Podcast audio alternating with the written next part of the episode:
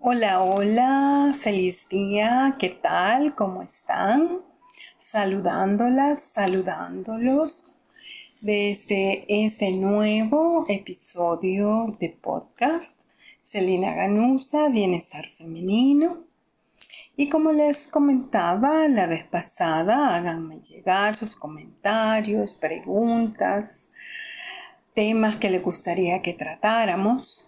Y justamente por eso les quiero comentar que he recibido diferentes preguntas y consultas, sobre todo a través de Facebook.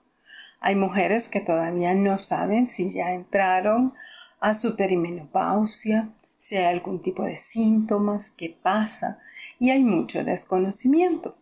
Por lo que hoy voy a leer un extracto de mi libro que acaba de ser lanzado y que ya se encuentra a la venta en físico en El Salvador a través de mi persona y fuera del país vía Amazon, ya sea en su versión Kindle o en su versión de tapa blanda. Así que aquí empezamos. Capítulo 2. Reinicio o final de la vida. La menopausia. 2.1 Mitos y creencias sobre la menopausia. Estas son algunas de las creencias en torno a la menopausia que la mayoría de personas considera ciertas, aunque en realidad no lo son. Estas creencias condicionan e influyen en la vida cotidiana y las he escuchado a lo largo de los años. La menopausia es una enfermedad no podemos hacer nada para reducir los síntomas. Esa mujer está tan enojada y de mal humor porque ya está en la menopausia. Ser una mujer en la menopausia es sinónimo de ser una mujer fea, vieja e inútil que está al final de su vida. Se acabó el sexo. Además, de otros mitos que generan temor, como el síndrome del nido vacío y la angustia que provoca, que surge de la creencia de que una mujer ya no es madre, ya no tiene ninguna otra función. Y por otro lado, se ha asociado el término menopausia con la locura, la promiscuidad y la brujería. 2.2. Definiendo la menopausia. La menopausia, término que proviene del griego mens, que significa mensualmente, y pausi, que significa cese. Se define como el cese de la menstruación y tiene correlaciones fisiológicas con la disminución de la secreción de estrógenos debido a la pérdida de la función folicular. A menudo el término menopausia se confunde con el climaterio, que es el periodo de transición en la vida de una mujer desde la etapa reproductiva hasta la no reproductiva. Este periodo comienza aproximadamente 5 años antes de la menopausia y puede durar de 10 a 15 años.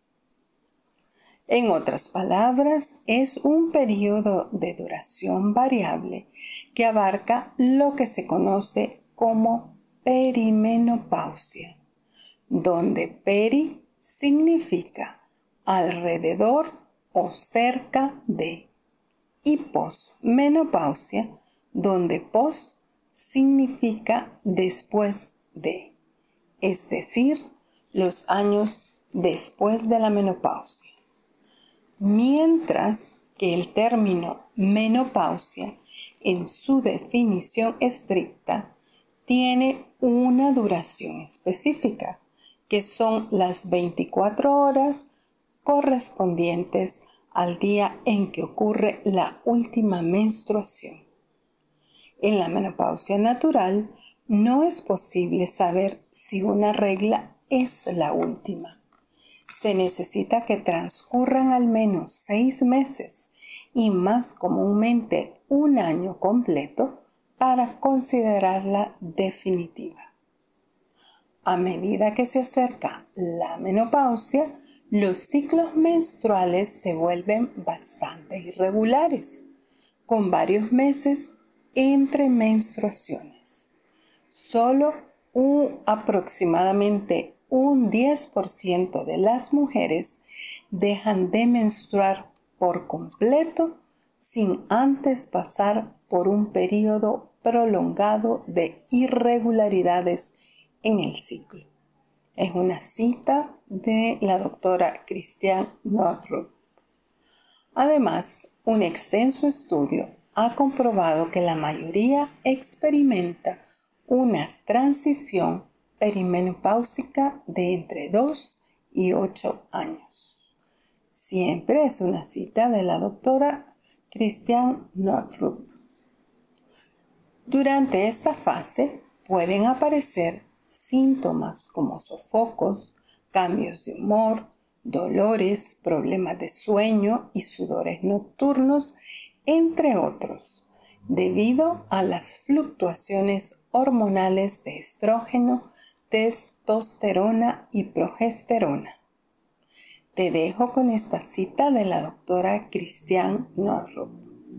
Para que el cuerpo continúe produciendo los niveles de hormonas adecuados para apoyar tu salud, es necesario que la mujer continúe manteniéndose óptimamente sana en todos los aspectos, físico, emocional, espiritual y de situación. Ahora vamos a continuar con el numeral 2.3, que son los tipos de menopausia. La primera es la menopausia natural. Ocurre cuando los ovarios de la mujer dejan de funcionar gradualmente debido al descenso progresivo de las hormonas sexuales femeninas estrógenos y progesterona, que son responsables, entre otras muchas funciones, de liberar un óvulo en cada ciclo menstrual. Cuando estas hormonas disminuyen tanto que se deja de ovular, también dejamos de menstruar. En este proceso es gradual y suele ocurrir entre los 45 y 55 años. El periodo de climaterio dura de 5 a 10 años y puede extenderse hasta 13. Bueno, y aquí un paréntesis, un comentario. Empezamos y tenemos que la menopausia puede ocurrir a nuestros 45 años y el climaterio dura entre 5 y 10, podemos decir que ya a los 40 años muchas mujeres pueden estar empezando su camino hacia la menopausia, ¿verdad? Entonces no es un tema solamente de mujeres después de los 50, incluso desde antes de los 40. Siguiendo, menopausia prematura, precoz o temprana se presenta antes, entre los 35 y 44 años. En este caso, el proceso de climaterio es más rápido, es decir, de 1 a 3 años. Este cambio prematuro está relacionado con algún trastorno físico ya existente, como enfermedades del sistema inmunitario, malnutrición, estrés crónico, alteraciones hormonales, enfermedades de la tiroides o trastornos metabólicos como la diabetes. Solo un 6% de las mujeres tiene una menopausia precoz, que también puede ser inducida por un procedimiento médico antes de los 45 años, tomado del Instituto de la Menopausia. Como podemos escuchar aquí, ya esta menopausia puede presentarse a los 35 años. Y si tenemos unos años previos, estamos hablando de alguien ya de 32, 33 años, ¿verdad? Entonces, volvemos. No es algo que solo nos ocurre a las mujeres que ya estamos en la quinta década de vida. Continuando con nuestra lectura. Menopausia artificial o inducida. Ocurre de manera abrupta sin un periodo de transición y es inducida por la extirpación de los ovarios, una histerectomía, que es la extirpación del útero, radioterapia o quimioterapia.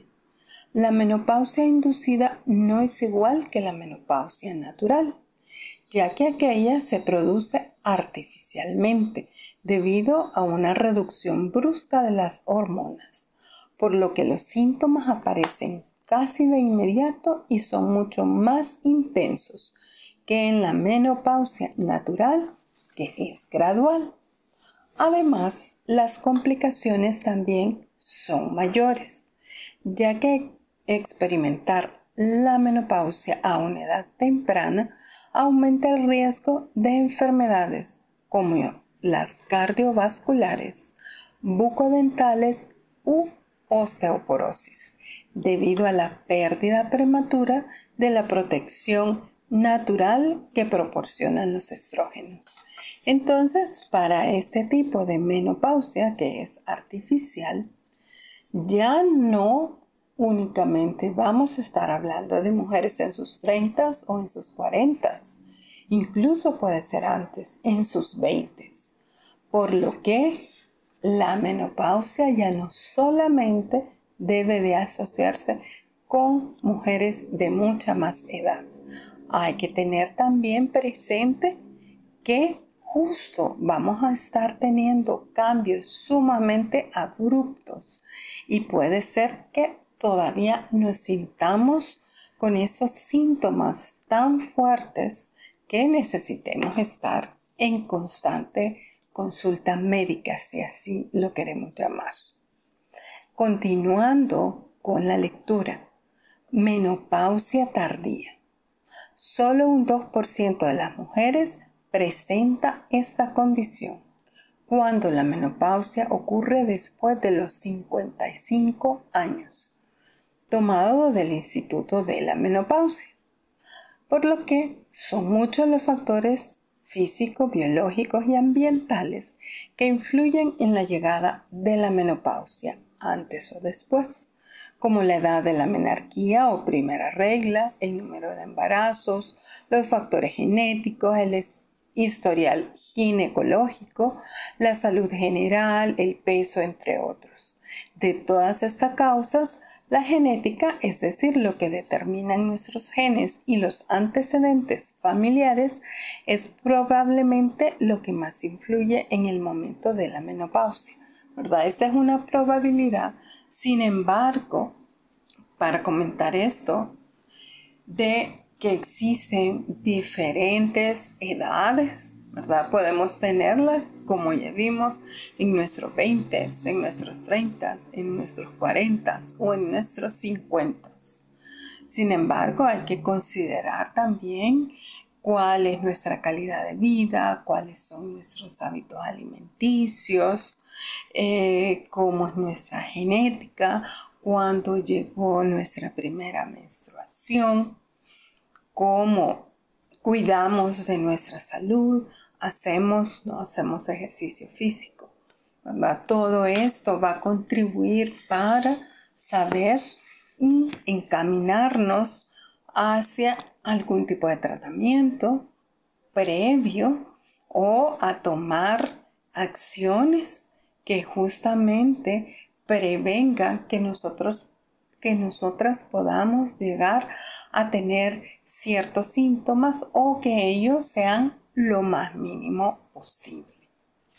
También hay que acordarnos que no solamente son síntomas como los que hablamos de sofocos, calores, que es algo muy usual, sino que también los cambios de humor son bastante eh, pronunciados. Yo le llamo estar en una montaña rusa de emociones. Entonces, no es que todas vayamos a pasar por allí, sino que es primero conocer que esto puede venir y también estar preparadas, saber cómo poder abordarlo, no solamente pensando en que nos vamos a tomar una pastilla, sino que ampliar nuestro horizonte y abrirnos ya sea a otras prácticas, a otras terapias, a otra forma de ver la vida, de consumir alimentos, etc. Bueno, con esto la quiero dejar también con un punto de reflexión para quienes todavía no estén en el camino hacia la menopausia, que empiecen a documentarse, que tomen conciencia de que puede llegar más temprano que tarde. E incluso recuerden que cuando la menopausia es inducida, tiene que ver con eh, condicionamientos de salud previos.